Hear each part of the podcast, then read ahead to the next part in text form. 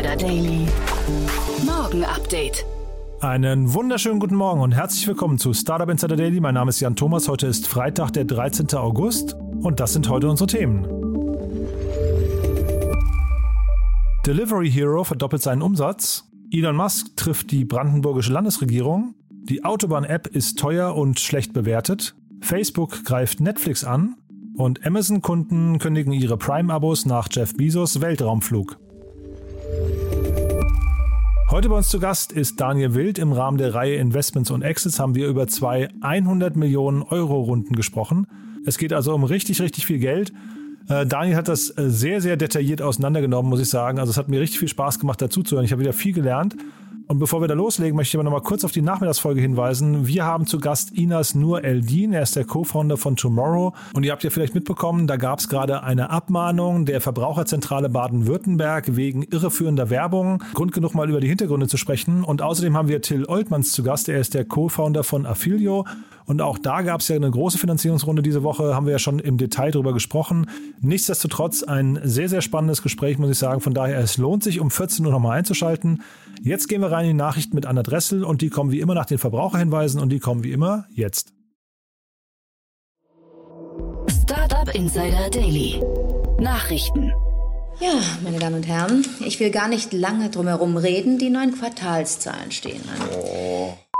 Delivery Hero präsentiert zweite Quartalszahlen 2021. Demnach wuchs der Unternehmensumsatz im Vergleich zum Vorjahreszeitraum um 105 Prozent auf 1,5 Milliarden Euro. Die Anzahl der Bestellungen stieg im gleichen Zeitraum um 78,9 Prozent auf 730,3 Millionen. Dabei bleibt Asien mit einem Umsatz von 720,2 Millionen Euro die größte Region gefolgt von der Region MENA mit einem Umsatz von 359,3 Millionen Euro. In der Region Europa erwirtschaftete Delivery Hero einen Umsatz in Höhe von rund 149,3 Millionen Euro. Deutschland rocks. yeah. Wait until we have the rave cave here. That's going to be great. Elon Musk traf sich mit brandenburgischer Landesregierung. Nachdem sich die Probleme und Proteste rund um die Fertigstellung der Gigafactory in Grünheide häufen, hat sich Tesla-Chef Elon Musk jetzt mit Vertretern der brandenburgischen Landesregierung getroffen. Das geht aus einem Tweet von Brandenburgs Wirtschaftsminister Jörg Steinbach hervor, der das abendliche Zusammentreffen als sehr entspannt beschrieb. An den Treffen nahm auch Ministerpräsident Dietmar Woidke teil sowie die Familie Musks. Tesla plant in Grünheide jährlich rund 500.000 Exemplare seiner kompakten Fahrzeugreihen Modell 3 und Modell Y zu bauen. Ursprünglich sollte die Produktion bereits im Juli 2021 beginnen. Inzwischen gilt Ende diesen Jahres als Termin für den Produktionsstart.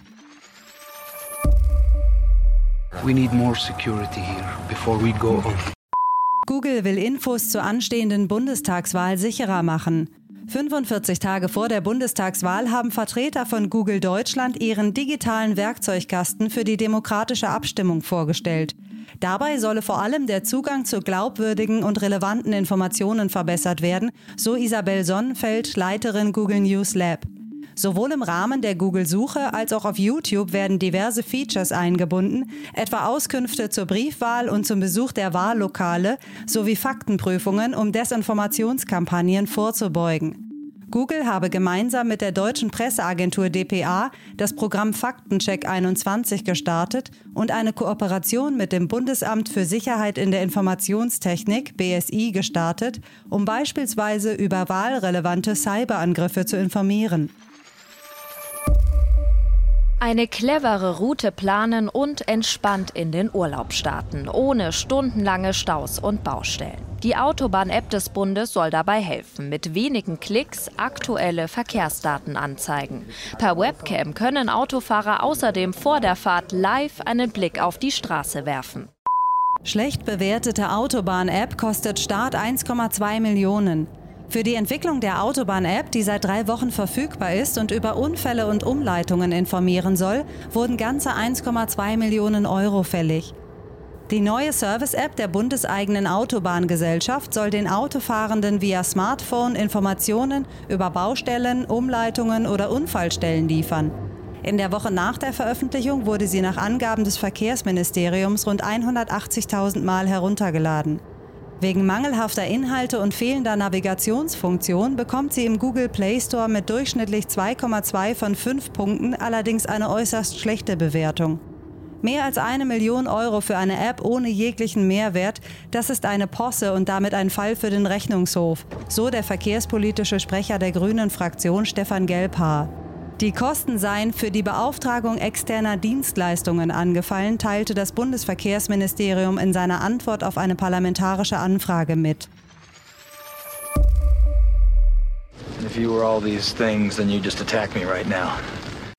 Facebook greift Netflix an. Der Facebook-Konzern wagt sich in das Terrain von Netflix vor und kündigt seine erste Filmpremiere auf der eigenen Plattform an. Der Dokumentarfilm The Outsider des Publishers Axios wird am 19. August live auf Facebook gestreamt, was sowohl für den Film als auch für Facebook eine Premiere bedeutet. Der Film wird in allen Ländern verfügbar sein, in denen es bereits Paid-Online-Events gibt. Interessierte Nutzer können sich bereits Tickets kaufen. Diese liegen bei 3,99 Dollar. Bis Ende 2022 wird Facebook die Einnahmen zu 100 Prozent an die Filmstudios ausbezahlen. I also want to thank the town of Van Horn. This is a small and amazing little town, um, and uh, you know we're making a, a, dent in it, and we appreciate you uh, for allowing us to be part of your town. And uh, and then I also I want to thank uh, every Amazon employee and every Amazon customer because you guys paid for all this. so, seriously, for every Amazon customer out there and every Amazon employee, thank you from the bottom of my heart very much. Uh, it's very appreciated. Amazon-Kunden kündigen ihre Prime-Abos wegen Jeff Bezos Weltraumflug. Als Reaktion auf einen als zynisch empfundenen Kommentar von Jeff Bezos lässt sich eine Kündigungswelle für Amazon Prime Abonnements beobachten. Bezos hatte sich bei den Amazon-Mitarbeitenden und Kunden bedankt, weil diese für seinen Ausflug ins All am 20. Juli gezahlt hätten. Das war offenbar der letzte Tropfen, der für viele das Fass zum Überlaufen brachte, denn es folgten etliche Kündigungen der Prime-Abos. Auf Facebook berichten einige von ihnen über ihren Entschluss, nicht für den Weltraumflug eines Milliardärs bezahlen zu wollen und finden hierfür viel Zuspruch. Kündigen mehr Kunden ihr Prime-Abo, könnte es für Amazon wirtschaftlich relevant werden. Der E-Commerce-Riese könnte jedoch durch seine wachsende Werbeplattform an anderer Stelle Gewinne generieren. Zoom will für weniger Ablenkung im Klassenzimmer sorgen. Als ein deutlicher Gewinner der Corona-Pandemie gilt Zoom, ein Anbieter für virtuelle Meetings, bei denen man gleichzeitig mit bis zu 100 Teilnehmerinnen und Teilnehmern kommunizieren kann. Vor allem nutzen Universitäten und Schulen die Plattform, um den Unterricht oder die Vorlesung online weiterzuführen. Damit die Teilnehmenden nicht während der Session abgelenkt werden, stellt Zoom nun einen sogenannten Fokus-Modus vor. In dem Modus können Lehrkräfte die Videos ihrer Schülerinnen und Schüler sehen und diese auch der Lehrkräfte, jedoch ohne die anderen Kursteilnehmer zu sehen. So werden sie nicht von den Videofeeds ihrer Mitschülerinnen und Mitschüler abgelenkt oder fühlen sich unsicher, wenn sie ihre eigene Kamera einschalten. Startup Insider Daily. Kurznachrichten. Pünktlich zum Bundesliga-Auftakt startet Apple eine Fitness-Challenge mit dem Fußballclub FC Bayern München. Im Rahmen der gemeinsamen Challenge Fit mit dem FC Bayern können Besitzer der Apple Watch ab 18. August zwei Wochen lang Herausforderungen annehmen, wie sie Bayerns Fitness-Cheftrainer Holger Broich seinen Stars stellt. Nur wer sich genug bewegt, genug trainiert und genug steht, erfüllt die Aufgaben des gefürchteten FCB-Schleifers und schließt auf der Uhr die Ringe. Der Elektronikkonzern Seconomy soll noch bis Ende September 13 Mediamarkt- und Saturn-Filialen in Deutschland schließen, so Finanzvorstand Florian Wiese am Donnerstag in Düsseldorf. Hinzu kämen noch 10 bis 15 Filialen im Ausland. Der Manager bemühte sich allerdings, Sorgen über eine weitere Schließungswelle zu zerstreuen und gab an, dass kein größeres Restrukturierungsprogramm geplant sei. Außerdem soll es in Zukunft insgesamt eher mehr als weniger Standorte geben. Neun von zehn Deutschen ist eine möglichst gesunde Ernährung bei der Kaufentscheidung im Supermarkt wichtig. Außerdem soll jede vierte Person den Barcode-Scanner auf Mobilgeräten nutzen, um sich Details zur Produktion oder Herkunft ihrer Produkte direkt im Supermarkt anzeigen zu lassen. Auch Infos rund um Tierwohl, Nachhaltigkeit und regionale Herstellung liegen über 80 Prozent der Befragten am Herzen. So lauten die Ergebnisse einer Umfrage des Digitalverbands Bitkom. Nach den Vorwürfen einer Zitat toxischen Arbeitskultur voller Diskriminierung und Sexismus müssen drei leitende Mitarbeiter von Activision Blizzard das Unternehmen verlassen. Darunter der Game Director von Diablo 4 und der Designer von World of Warcraft. Konkretere Gründe für die Personalwechsel nennt Activision Blizzard öffentlich nicht. Einem neuen Bericht zufolge ist es Forscherinnen und Forschern gelungen, die Atemfrequenz von Menschen mittels AirPods zu messen. Und das laut der Studie sogar recht präzise. Ziel der Forschung ist es, Unregelmäßigkeiten bei der Atmung festzustellen und die kardiorespiratorische Fitness zu tracken, also Herzrhythmus und Atmung zu verfolgen. Welches Modell bei dem Experiment zum Einsatz kam, ist allerdings nicht bekannt. Und das waren die Startup Insider Daily Nachrichten von Freitag, dem 13. August. Jetzt geht es weiter im Programm mit Investments und Exits. Startup Insider Daily. Investments und Exits. Also, ich freue mich total. Daniel Wild ist wieder hier von Mountain Alliance. Hallo Daniel. Hi Jan, freue mich auch sehr, dabei zu sein. Ja, ich freue mich wirklich sehr. Und ich hab, wir haben gerade die Themen schon mal kurz durchgesprochen. Mega spannend. Wir haben 200 Millionen Runden. Das muss man sich erstmal auf der Zunge zergehen lassen. Aber wir wollen kurz anfangen. Wir hatten ja beim letzten Mal über Lendis gesprochen und da gab es jetzt zumindest mal, ich glaube, eine Bestätigung der kleinen Fragezeichen, die wir, oder eine Bestätigung ist es nicht, es gab weitere Fragezeichen, glaube ich, an der Runde, ne? Ja, genau. Da, nochmal zur Erinnerung, das war das Modell, wo also weniger bevorzugten Mitbürgern in den USA, auch vor allem Afroamerikanern, geholfen werden sollte, Immobilienbesitzer zu werden mit Hypotheken. Und wir fanden das Modell einerseits spannend, andererseits schon ein bisschen kontrovers, weil jetzt verdienst du Geld damit, indem du den Ärmsten die Zielgruppe sein sollen, hilfst, Häuser äh, dann doch zu kaufen, und wiederum willst du damit Geld verdienen. Also das gab doch Anlass zur Kritik und du hast jemand gefunden, der jetzt auch schon richtig mit starker Kritik in den USA um die Ecke kommt. Genau, auf Business Insider hat Nicole Hannah Jones, die ist äh, Pulitzer-Preisträgerin, ich, ich kannte die vorher auch nicht, aber die hat dann eben jetzt in Richtung Jay-Z und Will Smith, also sind ja zwei Schwarze, die dann investiert haben oder zwei Farbige ähm, und äh, weil sich das ganze Thema eben auch äh, oft an Farbige oder man versucht ja, glaube ich, äh, sagen wir, eine sehr, sehr bunte äh, Zielgruppe zu erreichen von Menschen, die sich ansonsten eben keine, keine keine Häuser leisten könnten. Und der Punkt dort ist ja einfach, man, man zwingt die in den Vertrag rein und fängt dann an, sie zu, quasi zu educaten, um sie dann irgendwie für diese ganzen, ich weiß gar nicht, wie nennen sich diese Approvals, diese, diese ähm ja, der Hypotheken. De facto geht es darum, dass die Kredit, die Credit Approvals bekommen, also Credit Ratings, um dann damit Hypotheken zu bekommen. Und das ist zwar schön, aber, aber de facto äh, sozusagen die Armen dafür bezahlen zu lassen, ausgebildet zu werden, doch ganz schwierig. Also das nun mal quasi, weil wir ja beim letzten Mal so ein bisschen auch unsere Fragezeichen dran gemacht haben, äh, das, das Thema ist noch nicht durch. Das wird jetzt also gerade von mehreren Seiten erstmal befeuert. Da bleiben wir aber auf jeden Fall dran, das, das behalten wir im Blick. Ne? Ja, lass uns das weiter verfolgen. Da wird es bestimmt noch mehr Kontroverse geben und schön, ja dass wir darüber so. sprechen. Genau, aber wir haben zwei andere coole Themen. da freue ich mich drauf. Also wir haben, äh, du sagtest mir ja gerade, du bist ja eigentlich ein Tim Stracke-Fan, hast du gesagt, ne? Ja, ich bin Tim Stracke-Fan, den kenne ich, äh, kenn ich schon sehr lange. Ich bin auch seit 2001, für die, die es vielleicht wissen, bei EO Entrepreneurs Organization, das ist so eine Unternehmerorganisation, haben wir in Deutschland, glaube ich, inzwischen 300 Mitglieder oder so. Tim Stracke ist da auch dabei, der ist inzwischen auch in München. Also ich finde Tim Stracke ein super Unternehmer und natürlich finde ich Chrono24 toll, weil das wurde gegründet 2003. Und dann haben die einfach nur gebaut, ihren Uhrenmarktplatz, ihre Uhrenplattform und haben Geld verdient. Und 2015 haben sie das erste Mal Geld reingenommen, nämlich 37 Millionen von Inside Partners. Und ich glaube, da war auch eine gehörige Portion Secondary dabei. Also da haben vielleicht auch, da habe ich jetzt selber keine Details, aber ich glaube, da haben die Gründer auch mal ein bisschen Kasse gemacht. Und jetzt, 2019, gab es eine große zweite Runde. Und jetzt gab es die Riesenrunde, jetzt gerade, darum sprechen wir drüber. Und das ist für mich super spannend. Erstmal finde ich daran spannend, ich mag Gründer und Modelle, die bootstrapped aufgebaut werden, die erstmal Geld verdienen und die dann irgendwann entscheiden, jetzt nehme ich zum richtigen Turbo VCs rein. Wobei zwölf Jahre schon echt ein langer Zeitpunkt ist, ne? Zeitraum, ja. ja. Ja, ja, na klar, das stimmt. Aber es gibt natürlich auch Dinge, ich kann mir auch gut vorstellen, dass sie irgendwann nach wenigen Jahren gut gewirtschaftet haben und dass das ein ganz auskömmliches Modell war. Also so, so genau, so viel weiß ich jetzt von Tim auch nicht, aber ich kenne ihn eben über EO und aus München. Und insofern weiß ich, spannendes Modell, waren immer schon gut unterwegs. So, jetzt, jetzt ist das Interessante, 100 Millionen geraced, Series C, damit Total Capital raised 200 Millionen ungefähr. Aber von wem?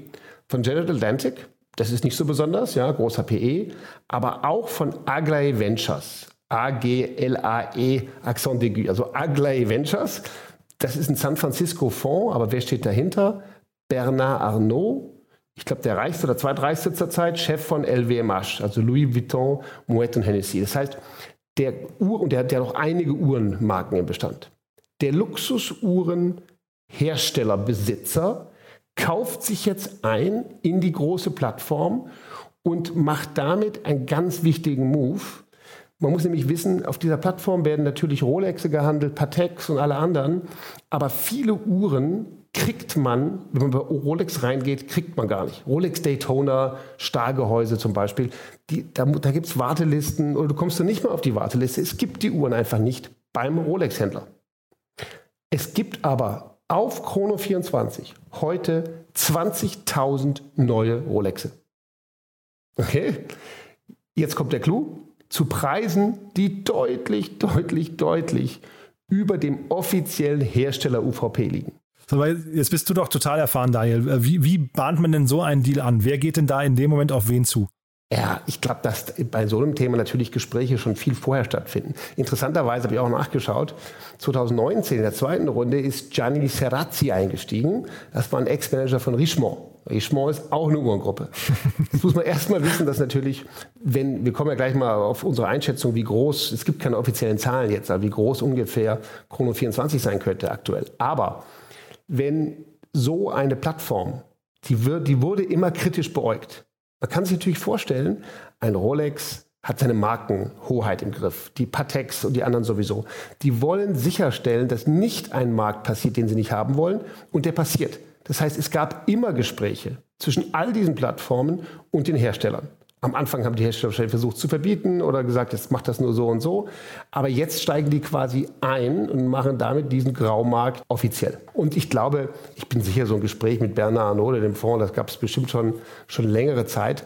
Aber dass er das jetzt tut, ist für mich ein super spannender Move für beide. Die einen holen sich den Investor an Bord, der ihnen sonst unter Umständen auch versuchen könnte, aber inzwischen aufgeben musste, das Geschäft schwer zu machen. Und für ihn ist das super, denn ich meine, die ganze Gruppe hat natürlich eine Menge Kraft, LWMH, und das kann schon noch einen echten Schwung bringen. Ich meine, die wollen internationale Märkte stärker wachsen. Die wollen das globale Team verstärken und sie wollen Customer Experience. Das sind die Gründe, warum sie das Geld nehmen. Aber mit einem Konzern wie LWMH indirekt im Hintergrund kann man sich natürlich schon noch mal viele Türen aufmachen lassen. Ja, wir sprechen hier relativ wenig über die äh, mal, Rolle von M&A-Boutiquen, ne? die dann ja wahrscheinlich in so einem Moment hier, da musst du wahrscheinlich einfach die richtige finden, die dann strategisch auf den Markt guckt und sagt, hier, also ich weiß eigentlich, wer von euch, da, haben wir eine, da bauen wir eine Story äh, und platzieren die bei der richtigen Person, damit die dann auf, auf dich zukommen, Tim, ne? Äh, ganz genau, ist richtig. Und, und das Spannende ist hier natürlich auch, das haben wir auch schon oft gehabt, wenn wir beide gesprochen haben, eines meiner Lieblingsthemen ist, es ist so unfassbar viel Geld da. Das heißt, bei so einer Firma gibt es Investoren, die Schlange stehen. Die, die können sich aussuchen, von wem sie das Geld nehmen. Und die nehmen das Geld natürlich von denen, die richtig passen. Und in dem Fall diese Aglaé Ventures.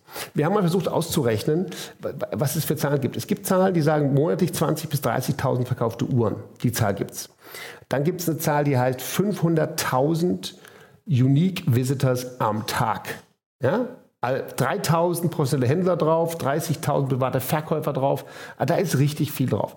Aber wenn wir mal sagen, 20.000 bis 30.000 verkaufte Uhren am Tag und im Durchschnittspreis 7.000 bis 8.000 Euro, dann kommen wir auf einen Monatsumsatz, der so in der Größenordnung von 200 Millionen liegt. Und wenn du den aufs Jahr hochrechnest, kommst du auf jeden Fall auf einen über 2 Milliarden großen Umsatz. Das ist irre, oder? Wahnsinn. Ja. Das ist natürlich GMV. Ne? Ja, also, ja. wenn ich von Umsatz spreche, meine ich jetzt hier GMV, Plattformumsatz. Mhm. Der Innenumsatz ist anscheinend im Schnitt eine Provision von 6,5 Prozent, haben wir woanders rausgefunden. Das bedeutet also, dass wir ungefähr, ähm, ja, sagen wir mal 100, 120, 130, 140 Millionen Umsatz macht die Firma. Das ist schon. Und ganz klar, 2020 stand da Umsatzwachstum von mehr als 50 Prozent bei deutlich zweistelliger EBITDA-Rendite. Das ist schon toll. Das heißt, und was, also du glaubst, der braucht Geld tatsächlich oder war das jetzt einfach eine Chance, ähm, äh, weil da jetzt dieses Gespräch angebahnt wurde, hat man gesagt, komm, wir machen noch eine Runde? Ich glaube nicht, dass der Geld braucht. Die, mhm. die verdienen schon lange Geld. Ja, Aber eben, ne? Natürlich. Aber jetzt wird man damit so groß und so klar. Und es gibt irgendwo anders auch ein Zitat von ihm, dass das ein Winner-Takes-all-Modell ist. Ja, also ich würde mal sagen, man kann den als Chrono 24 der Amazon des Uhrenmarktes. Und das halt, wenn man das weltweit sein will, dann kann man noch ein bisschen mehr Geld ausgeben dafür. Ja, nee, total. Und also jetzt sind sie auf jeden Fall ein Unicorn, hat er gesagt. Ne? Das, also ja, da, da, machen, genau. das haben wir, glaube ich, nicht erwähnt gerade, da machen einen Haken dran.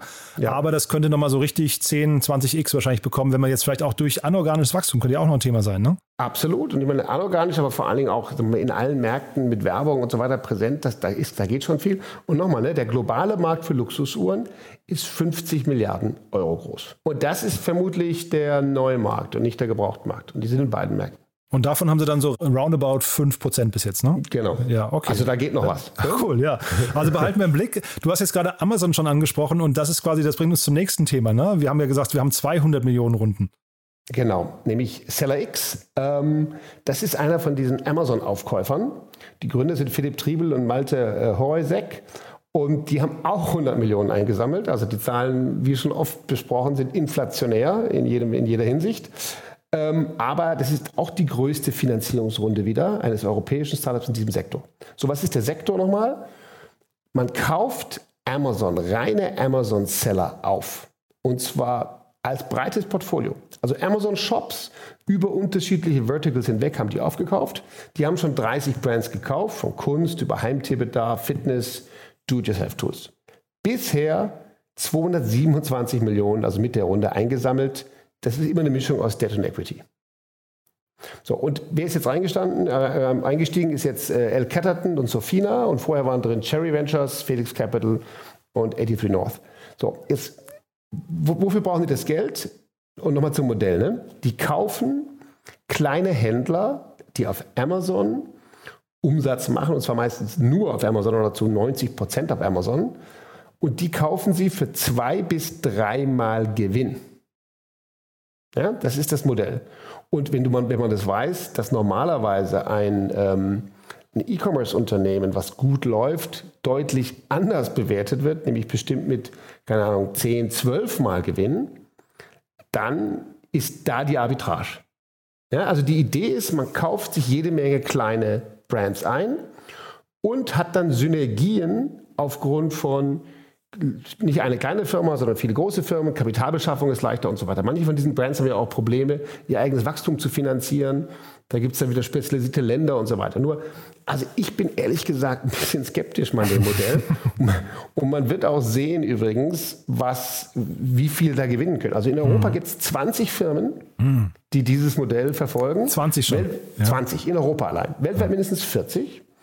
Die, die werden Aggregators genannt, ja? Also Amazon Shop Aggregator. Der absolute König ist Thrasio oder Thrasio aus den USA. Die haben schon eine Milliarde 850 Millionen gesammelt. dann gibt's, Wahnsinn. Dann gibt es die Berlin Brands Group, 240 Millionen. Seller X jetzt 236 Millionen. Heroes mit 65 Millionen. Die Razer Group mit 429 Millionen. Crazy. So. Aber warum sind die da alle unterwegs? Und jetzt erst recht, während der Pandemie ist der E-Commerce-Markt in Europa um 2,5 Prozent gewachsen im Vergleich zu davor. Geschätzte Marktgröße 500 Milliarden. Und in dem Markt kannst du natürlich einiges machen. Ich habe bloß ein ganz, ich, ich bin sehr gespannt und wir sollten das verfolgen, wie gut das am Ende funktioniert. Weil man muss sich ja fragen, wo sind jetzt die Synergien? Was ich als Investor, auch wenn ich Seed investiere, privat, ist für mich immer die Frage, wie gut ist der Founder Market Fit? Ich will, dass der Gründer was von seinem Markt versteht. Sonst macht es doch gar keinen Sinn. Jetzt erstmal, wie wollen die von all diesen Brands parallel was verstehen? Schwierig. Und dann, wenn diese Gründer ausgekauft sind, die bleiben ja normalerweise nicht dabei, sondern du hast einen Stall von Brands, die alle auf Amazon groß geworden sind. Und was musst du jetzt machen, damit du den Faktor hebelst? Du musst diese Brands nicht nur in Amazon weiterentwickeln, sondern auch außerhalb. Du musst richtige Shops bauen. Du musst richtiges Marketing machen. Und das ist, glaube ich, das sind überall Profis am Werk. Ich glaube, die Jungs, die das machen, sind super. Aber ich bin trotzdem skeptisch, ob, das, ob diese Wetten, vor allen Dingen all diese Wetten aufgehen können. Wobei ich gerade gesagt habe, also Marketing, Branding und so weiter, das sind vielleicht so Synergien, die man sogar vielleicht heben kann, ohne jetzt die Marke im Detail zu verstehen. Weißt du, da, da hätte ich jetzt gesagt, da kann ein guter Fachmann, der einfach, ich weiß nicht, SEO oder äh, Performance Marketing kann, der kann an der Stelle schon, ob der jetzt eine Brand oder, oder zehn Brands vermarktet, ist fast egal, ne? Ja, schon, aber gerade wenn du jetzt von SEO ausgehst, ne? Du musst ja dann, also jetzt erstmal, machen wir ganz einfach, du bist erstmal in Amazon. Da ist es einfach, weil Gen genau. Du hast die Produkte. Jetzt, jetzt baust du eigene Shops aus, außerhalb und dann müssen diese Brands, müssen diese Shops SEO optimiert werden. Natürlich, wie man es macht, da brauchst du nur zwei, drei Profis. Aber um dann all diese Seiten richtig SEO zu optimieren, okay, sind wir beieinander, das ist dann mit Brute Force und Menschen machbar, aber das machst du nicht einmal. Das machst du jedes Mal anders für jedes Ding in immer unterschiedlichen ja, ja, Wettbewerbskonstellationen. Aber du machst es vielleicht besser als die Gründer, weißt du, vorher. Das, da, darauf will ich hinaus. Also das, das wären für, für mich schon nochmal so, so Dinge, die man vielleicht fast wie so eine Agenturleistung da drauf packen kann. Ne? Absolut. Ich wusste jetzt von der Bewertung nichts. Also du hast gerade gesagt, zwei- bis dreifacher Gewinn. Ähm, ich hatte mich jetzt gefragt, wenn es so viele Unternehmen, du sagst es gerade 40 weltweit, Heißt das nicht, dass die guten Brands vielleicht sogar dann auch teurer werden dadurch? Na klar, äh, also das ist richtig. Also nochmal, die Theorie ist, man kauft einen Amazon-Seller, der nichts kann. Das typische Beispiel ist, keine Ahnung, irgendjemand hat angefangen, Luftmatratzen auf Amazon zu verkaufen oder, oder, oder Bettbezüge oder was immer. Und dieses Thema importiert er aus China und verkauft es nur auf Amazon. Der hat eine ganz schlanke Operation, der hat vor allem bisher gar keine Marketingkosten zum Thema Learning. Der betreibt noch gar keinen Shop vielleicht. Der hat nur nie SEO gemacht, weil er einfach sein Marketing und seine Kunden auf Amazon bekommt. Und der macht Gewinn X und da ist die Theorie, dass die Jungs den auskaufen wollen für drei, viermal Gewinn. Und für manche ist es schon, oder zwei bis dreimal sagen die meisten. Diese, dieser Gewinnmultiple, der bringt vielleicht schon manche dazu zu kaufen, aber vielleicht nicht die besten. Aber jetzt wieder das Thema, genau was du gerade sagst, wenn so viel Geld da unterwegs ist, wenn jetzt Berlin Brands Group und Seller X und Heroes und Razer Group alle anfangen, auf die, auf die deutschen ähm, Amazon-Seller loszugehen, ja, also ich würde sagen, da werden die Preise steigen. Ja, also sich wahrscheinlich sogar verdoppeln, ne? Genau. Also äh, finde ich ein sehr spannendes Ding. Ich habe mich gefragt noch ein bisschen, wo das Endgame liegen kann. Ne? Also viele vergleichen diesen ganzen Trasio-Bereich ja so mit den FMC, äh, FMCG-Marken, also so ein Unilever oder Procter Gamble oder sowas, die ja auch im Prinzip so einen Bauchladen von Marken vor sich hertragen. Und dann wo, kann man sich auch die Frage stellen, wo, ist, wo sind die Synergien? Und dann gibt es bestimmt, wenn man hinguckt, gibt es welche im Einkauf oder in der, in der Logistik oder wie auch immer. Äh, aber Siehst du das hier nochmal, dass im zweiten Schritt vielleicht da auch nochmal Private Equity Unternehmen dann, äh, weiß nicht, solche Unternehmen, diese 40 Unternehmen auch nochmal angehen und zusammenwürfeln? Ja, also, ja, das vielleicht, vielleicht in späteren Schritt, aber, aber klar. Also ich glaube, wenn man das Modell theoretisch durchdekliniert, kann man es wirklich perfekt machen. Du hast, hast Brand-Experten, du machst dann TV-Werbung, du machst äh, richtige, alle Spielarten online, du machst Social. Du entwickelst jede Brand und zwar jede Brand richtig. Und wenn du das gut gemacht hast und die Brands sind dann größer, und dann vielleicht noch internationalisiert, nicht nur in Deutschland, sondern in Europa, nicht nur in Österreich und so weiter, dann hast du plötzlich eben nicht mehr 40 Marken mit 40 kleinen Gründern, sondern einen größeren, ein, ein Produkt, ein Direct-to-Consumer, das ist es ja dann, D2C, Produktportfolio, was, wenn es in relevanten Größenordnungen kommt, bestimmt attraktiv ist für PE. Also das Grundmodell glaube ich voll. Ich glaube, dass von der Grundannahme her es schon toll sein kann, jemand, der unprofessionell ist oder einfach weniger professionell oder nur Amazon macht und mehr gar nicht will, auf ein anderes Level zu heben. Nur die Wettbewerbsdynamik und die Frage, kann man wirklich über all diese unterschiedlichen Themen hinweg am Ball bleiben? Weil nehmen wir mal, du gehst in den Matratzenmarkt rein oder was, ja? Oder, oder Bettbezüge oder, oder Homecare. Da gibt es ja schon Wettbewerber. Und die machen ja auch schon gutes Geschäft. Ja?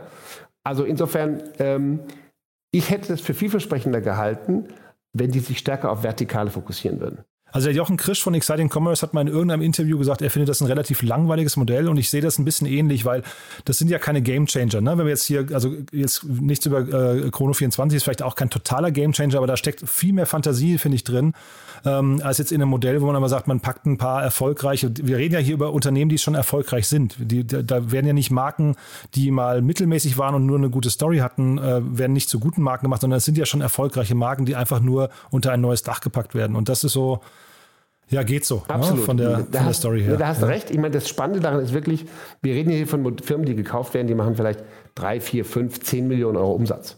Ne? Und natürlich kann man denen noch sehr viel mehr bringen und mehr beibringen. Ich glaube gerade, auch meine eigene Erfahrung, ne? ich habe mal Get Mobile aufgebaut, wir haben unheimlich hohe äh, Jahres- und Monatsumsätze gemacht, auch über Direktwerbung. Aber die Marke war uns nie so wichtig. Heute finde ich das, wenn man, wenn man das dann anfängt, Marken wirklich gut durchzudeklinieren, da kann man schon viel Wert schaffen. Bloß das ist über unterschiedliche Themen hinweg halt immer sehr viel mehr Arbeit. Ich sehe einfach die Synergien nicht, nicht so stark. Ja? Und ich glaube am Ende, dass dieses Modell, also ich glaube, dass man diese Firmen besser machen kann. Ähm, ich glaube auch, dass man was Großes machen kann. Ich glaube, der entscheidende Punkt, warum es auch Private Equity und jetzt die Runden gibt, ist Gesetz der großen Zahl. Also wir haben zurzeit so viel Geld im Markt, was Anlagemöglichkeiten sucht. Und je größer die Zahlen, desto mehr Geld steht zur Verfügung. ist so. Ja? ja? Das heißt, so fünf von diesen kleinen finden keinen Investor, weil es ist zu klein. 50 von diesen kleinen zusammengepackt, das gibt 100 Millionen. Nee, also von daher super spannend. Auch da bleiben wir dran. Äh, ich glaube, Trasio, die, ich hatte irgendwie auch in Erinnerung, die wollen an die Börse gehen. Ne? Ich glaube, da kommt vielleicht sogar irgendwann eine öffentliche Bewertung demnächst. Ne? Ja, genau. Und dann werden ja. wir wieder gucken, wie letztes Mal, ja, genau. wie, wie ja. sich die Private, ob die Private-Public Arbitrage in die eine oder die andere Richtung funktioniert. Genau. Cool, Daniel. Du, vielleicht noch mal ein letzter Satz zu euch oder vielleicht magst du auch mal über Tiberon heißt Tiburon. dein, äh, ja, Tiburon, genau. ne, dein Vehikel. Vielleicht ja. magst du dazu mal was sagen. Ja, ja, sehr gerne. Ja klar, also Tiburon äh, mache ich seit 2001. Jetzt äh, nächste Woche sind es genau 20 Jahre, dass, Ach, ich, cool. dass ich Seed investiere. Das mache ich privat ähm, immer schon. Damals war das irgendwie defensiv, weil ich nicht wusste, ob mein Venture überlebt. Dachte, ich will auf keinen Fall B2C, das war Back to Consulting. habe ich dann andere Gründe unterstützt. Dann hat aber mein eigenes Venture natürlich trotzdem am Ende funktioniert. Aber ich bin begeisterter Seed-Investor. Und das mache ich, ich habe in 150 Firmen investiert seit 2001. 150? Ja, man kann es wow. Spray and Pray nennen, man kann es gut diversifiziert nennen, aber, aber da mache ich wirklich immer das erste Geld. Also ganz früh, es muss aber schon was da sein. Und das ist zurzeit auch schwierig, weil zurzeit gibt es schon richtig viel Geld für reine PowerPoints und das ist nicht so mein Ding. Mhm. Und klingt aber nach sektoragnostisch, ne? Äh, ja, alles digital. Alles digital, aber dann auch sektoragnostisch, ganz klar. Daniel, du hast großen Spaß wieder gemacht. Also äh, Pray and Spray sehe ich nicht ganz, weil man merkt ja, dass du total fundierte Aussagen hier triffst. Von daher, da wird schon dir. was dahinter sein. Ja, ich will jetzt nicht fragen, wie viele Exits du gemacht hast und sowas, aber wer, wer dich kontaktieren möchte, wahrscheinlich auf LinkedIn, ne? Ganz genau, am einfachsten. Cool, Daniel. Also ich freue mich aufs nächste Mal, hat tollen Spaß gemacht und äh, ja, zwei, zwei großartige Themen, finde ich. Und äh, auch Lendes behalten wir im Blick, ne? Absolut. Jan, ich danke dir. Bis zum nächsten Mal. Startup Insider Daily, der tägliche Nachrichtenpodcast der deutschen Startup-Szene. Das war's für heute Vormittag. Das war Daniel Wild von Mountain Alliance. Vielen Dank nochmal, Daniel. Hat mir großen Spaß gemacht, wie gesagt. Und nochmal kurz der Hinweis auf die Nachmittagsfolge. Inas Nur Eldin, der Co-Founder von Tomorrow, ist bei uns und Till Oltmanns, der Co-Founder von Affilio. Zwei sehr, sehr coole Gespräche. Ich hoffe, wir hören uns wieder. Ab 14 Uhr geht's weiter. Bis dahin, alles Gute und ja, bis nachher. Ciao, ciao.